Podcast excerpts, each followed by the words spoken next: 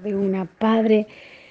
Te adoramos, te bendecimos, Señor. Te damos gracias, Padre Santo, por este nuevo día hermoso, Señor, que tú nos has regalado, Señor. Gracias, Señor. Padre, por estar aquí en tu presencia, Señor, unidos juntos como familia en el poder del acuerdo, Señor. Gracias te damos, mi Dios, por tu amor, por tu misericordia. Gracias te damos, Señor, porque hoy se renovó, Señor, tu misericordia. Gracias. Hoy, son nuevas, dice tu palabra, Señor, y nosotros las recibimos, Señor, con gozo, con alegría. Señor, gracias, gracias, gracias, gracias, gracias. Gracias, Señor. Te bendecimos esta mañana. Te damos toda la gloria, toda la honra, Señor. Pactamos este día para ti, Señor. Padre, te damos en esta mañana, Señor, Padre, el reconocimiento, Señor, de que sin ti nada somos, Señor, y sin ti nada podemos hacer, mi Dios. Gracias porque podemos descansar en ti, en tus promesas, Señor. Gracias, Padre, porque tú eres fiel y verdadero, mi Dios. Gracias porque podemos estar confiados, Señor, que, que toda situación, Señor, que toda circunstancia que te entregamos en tus manos, Señor. Tú tomas el control, Señor, y tú obras. Tú haces lo imposible posible, Señor. Padre, en ti está nuestra confianza y nuestra esperanza, Señor. Y esta mañana, Señor, te adoramos y te damos gracias. Tenemos, venimos a ti con corazones agradecidos, Señor. Padre, confiados, Señor, que en tu presencia Dice tu palabra que hay multitud de gozos, Señor. Qué hermoso, Padre Santo. Gracias porque en tu presencia, Señor, wow, cambias toda tristeza en baile, Señor. Gracias, Señor. Gracias porque en tu presencia, Señor, somos enseñados, somos discipulados, Señor. Somos disciplinados y corregidos, Señor. Somos exhortados, somos animados, Señor. Padre Santo, gracias. Gracias por tener tu palabra, Señor, porque esa palabra, Padre, tu palabra nos guía toda verdad, Señor. Tu palabra, Señor, es la que alumbra nuestro caminar.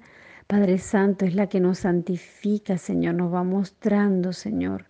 Padre, qué, qué es de bendición y qué no lo es, Señor. Padre, y te pedimos que esta mañana, Señor, Padre, que estamos aquí con corazones dispuestos, Señor, y queriendo, Señor, aprender más de tu palabra, Señor. Padre, aquí estamos, Señor, con esos corazones dispuestos, Señor, para recibir con gozo, Señor, la enseñanza de tu palabra, Señor. Padre, y seguir creciendo, Señor, que seguir, Padre, que nuestra fe siga siendo fortalecida, Señor. Y estamos aquí, Señor, hambrientos de tu palabra, Señor, y con corazones dispuestos, Señor. En el nombre de Jesús te damos muchas gracias, Señor. Amén y amén. Aleluya. Aleluya. Aleluya. Gracias, Señor, por estar juntos otra vez, ¿verdad? Gracias, Jesús. Gracias por todo lo que se conectan hasta ahora. Aleluya. Vamos a adorar al Señor, ¿verdad? Con, con, el devocional. Es una manera de adorar al Señor, leer la palabra. Hoy nos toca primera de Corintios 5. Dice, de cierto se oye que hay entre vosotros fornicación. Y tal fornicación cual ni aún se nombra entre los gentiles, tanto que alguno tiene la mujer de su padre. Fuerte esta parte porque al, al, al pastor, ¿verdad? Y en este caso al apóstol Pablo, le toca poner orden le toca poner, le toca recordar siempre que debemos caminar por fe y en santidad con Jesucristo, como Jesucristo como nuestro modelaje de la fe, la obediencia y la santidad. Había fornicación, había fornicación en, y adulterio, ¿verdad? En, incesto, porque aquí está hablando de incesto. O sea, había todos los pecados mezclados, porque los demonios no trabajan solo, los demonios trabajan en cambote, en compañía. Y es importante que entendamos que el trabajo del pastor, el trabajo del, de este caso del apóstol, es que la iglesia se enamore de Cristo, preparar la iglesia para la segunda venida de Cristo, preparar la iglesia para, para que viva por fe y santidad, porque sin santidad nadie verá al Señor, ¿verdad? Y, y, es tremendo esto porque aquí vemos un caso bien fuerte que había en la iglesia de Corinto. Y nosotros y vosotros, perdón, estáis envanecidos. El pecado envanece, el pecado te, hace pensar de que, bueno, que no importa, que el pecado envanece a las personas, ¿verdad? El pecado muchas veces, incluso hay una manera como de justificarse el pecado. E incluso, muchas veces, este, eh, eh, como el pecado tiene un deleite, el enemigo hace que la gente quede cautivo de ese pecado y se vuelve esclavo del pecado. La Biblia dice que el que hace pecado, esclavo del pecado es. Dice, y vosotros estáis amanecidos. ¿No deberías más bien haberos lamentado para que fuese quitado de medio de vosotros el que cometió tal acción? Ciertamente yo como ausente en cuerpo, pero presente en espíritu, ya como presente he juzgado al que tal cosa ha hecho. Fuerte está esto. Es fuerte porque cuando vamos a Apocalipsis 2, el Señor le dice a la iglesia, pero tengo algo contra ti, que tienes entre ti? Esa es saber que no la has quitado y está haciendo errar a mi profeta. Cuidado con eso.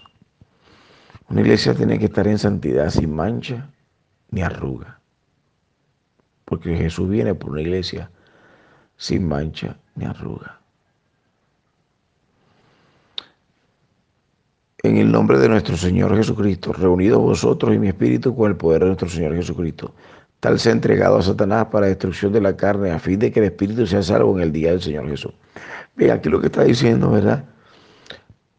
Que él está exhortando a la iglesia a que hay, y, se refiere pues al liderazgo, ¿verdad? Dice, yo quiero que ustedes agarren a esta persona que esté en tal situación y lo y lo confronten en amor de su pecado. Lo confronten. Que le hagan saber las consecuencias, ¿verdad? De, lo, de la destrucción que conlleva el pecado. Porque muchas veces, ¿verdad?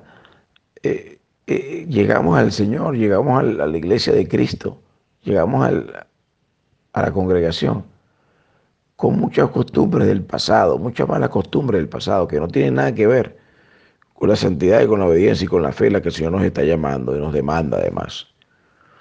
La Biblia dice, si alguno está en Cristo, pues nueva criatura es. Y si habéis resultado con Cristo, dice Colosenses 3.1, pues buscar las cosas de arriba y no las de abajo. Aquí dice tal se ha entregado a Satanás. Suena fuerte, pero lo que quiere decir aquí es que, mire, confrontenlo, hablen con esa persona por favor. Que esa persona entienda que, que, que, debe arrepentirse de eso. Tenemos que arrepentirnos. Tenemos que arrepentirnos. Estamos en tiempo de arrepentimiento. Este tiempo de virus y corona es una pausa que el Señor nos ha dado para que todos vayamos a arrepentimiento, para que todos procedamos al arrepentimiento. Está sacudida este tiempo donde se ha comprobado que sin Cristo no somos nada, que sin Dios no somos nada. Tiene que llamarnos a la reflexión. Tiene que llamarnos a la reflexión. De que si hay algún pecado en nosotros, pues tenemos que renunciar a eso, entregárselo al Señor, dejarlo de una vez por todas, en el nombre de Jesús. Sigue diciendo, dice, no es buena jactancia ¿No sabéis que un poco de levadura leuda toda la masa? Lo que le dijo Jesús a los fariseos. No es buena vuestra jactancia. No es buena vuestra jactancia. Es importante que entendamos que, que, que cuando hay pecado en la congregación, eso afecta al cuerpo. La iglesia de Cristo es un cuerpo, el cuerpo de Cristo. Cristo es la cabeza. Y todos somos importantes y todos somos necesarios. Y todos debemos ayudarnos al unos al otro. Y todos debemos compenetrarnos unos con los otros. Y todos debemos exhortar al otro a andar en santidad. en el amor de Cristo exhortar al otro. Si uno determina que o una falla en el otro, pues llamarlo con amor. ¿Verdad? Llamarlo con amor. O decirlo a la autoridad, no es un chisme. Fíjese que, que aquí Pablo dice, de cierto se oye que hay entre vosotros fornicación. Pablo no está diciendo, mira, me chismea. No, no, Pablo dice, me llegó esta información, yo tengo que atacarla, yo tengo que corregirla porque yo soy el líder de la iglesia, yo soy el pastor de esta iglesia.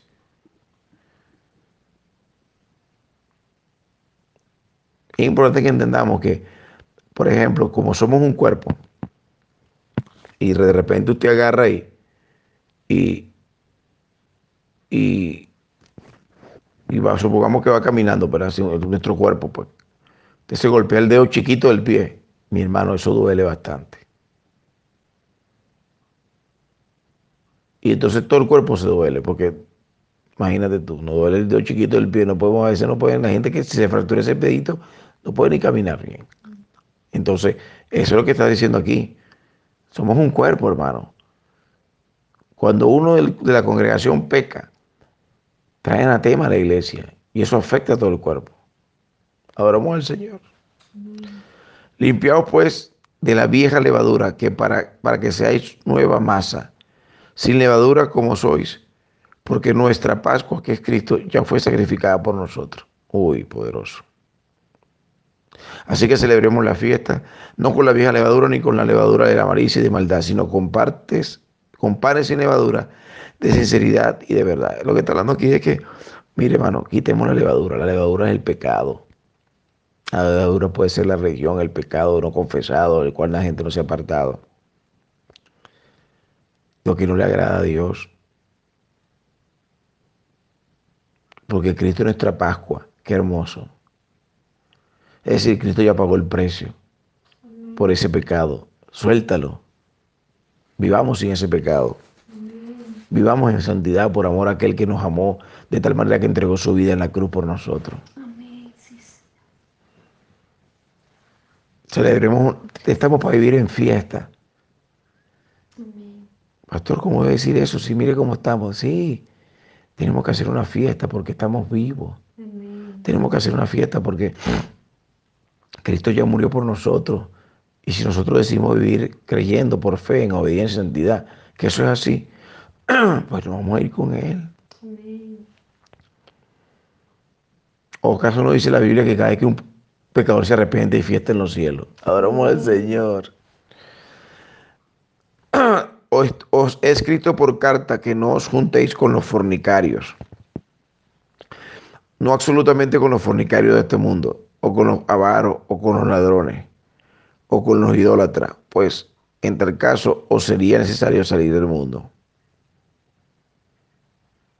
Más bien os escribí, más bien les escribí, que no os juntéis con ninguno que llamándose hermano fuere fornicario o avaro o idólatra o maldiciente o borracho o ladrón, con el tal ni aún comáis.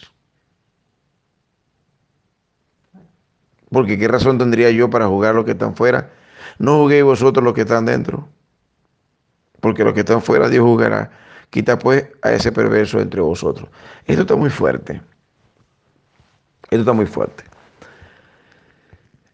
Mire, cuando alguien es hallado en alguna falta, vosotros que sois espirituales, restaurarlo espiritualmente con amor y mansedumbre, dice la palabra, ¿verdad?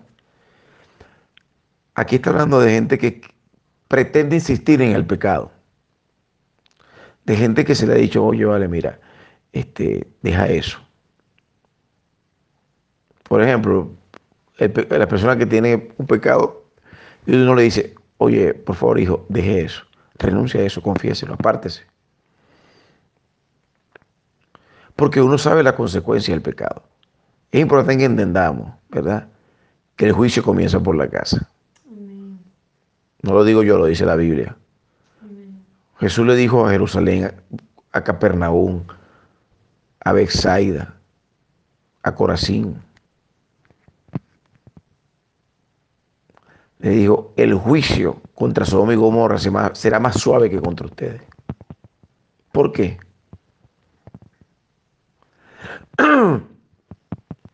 ¿Por qué? Porque aquellos no conocieron la palabra de Dios, ustedes sí. Es fuerte esto. Es como, como, como cuando uno instruye a un hijo de uno en algo, ¿verdad? Y viene el hijo de uno y hace algo porque vio hacer al compañerito de la clase o al vecino hacerlo. Entonces, ¿qué le dice uno? Atención, ¿qué le dice uno? Mire, si aquel lo hizo, a mí no me importa, porque a lo mejor aquel no lo sabía, pero tú sí lo sabías porque yo a ti te he enseñado. Así es. El juicio empieza por casa, es más fuerte con uno que conoció ya la palabra de verdad que aquel que no la conoce. Lo dice aquí la Biblia, lo está diciendo aquí el apóstol, ¿verdad? En la carta. A los que están fuera Dios los va a jugar, ¿verdad? Él dice, yo no le estoy hablando a los de afuera, yo te estoy hablando a ti, chico, que está aquí adentro, que te estás congregando, que ya yo te he predicado, que ya tú conoces la palabra, que ya tú conoces la Biblia. Oye, deja ese pecado, hermano. ¿Por qué insistes en pecar? ¿Por qué insistes en hacer lo que a Dios no le agrada? ¿Por qué hiciste en ese vicio? ¿Por qué hiciste en esa, en esa perversión? Es fuerte. ¿Por qué? Bueno, porque el juicio comienza por la casa, iglesia. Jesús le dijo a los discípulos, ustedes se van a sentar conmigo a jugar a las doce tribus de Israel. Dios mío. Todos vamos a estar un día en tribunal de Dios, dice la Biblia. Todos vamos a ser juzgados. Y el Señor nos va a decir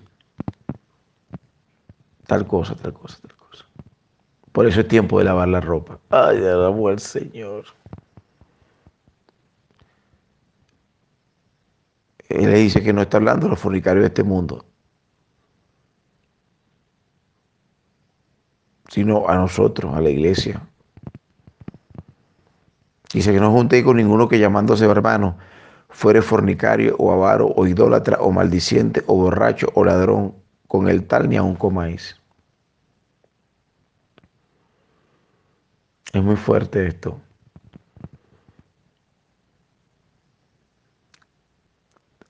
Sin embargo, hay esperanza en Cristo. Amén. Hay esperanza en Cristo. Estamos a tiempo. Esta pausa del virus sin corona. Mire, Dios es tan bello, ¿verdad?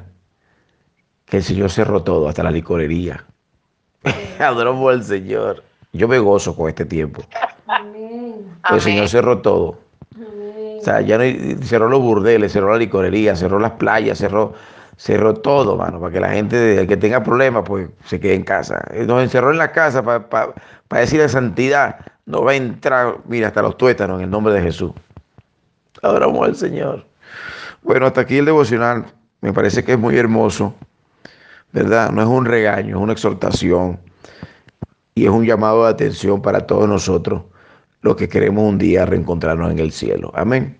Que el Señor nos bendiga y nos guarde, que el Señor haga resplandecer sobre nosotros, que el Señor tenga nosotros misericordia, alce sobre nosotros y por nosotros paz y que el ángel de Jehová campe de nosotros nos defienda desde ahora y para siempre. Y recuerda, sin santidad nadie verá al Señor. Dios te bendiga.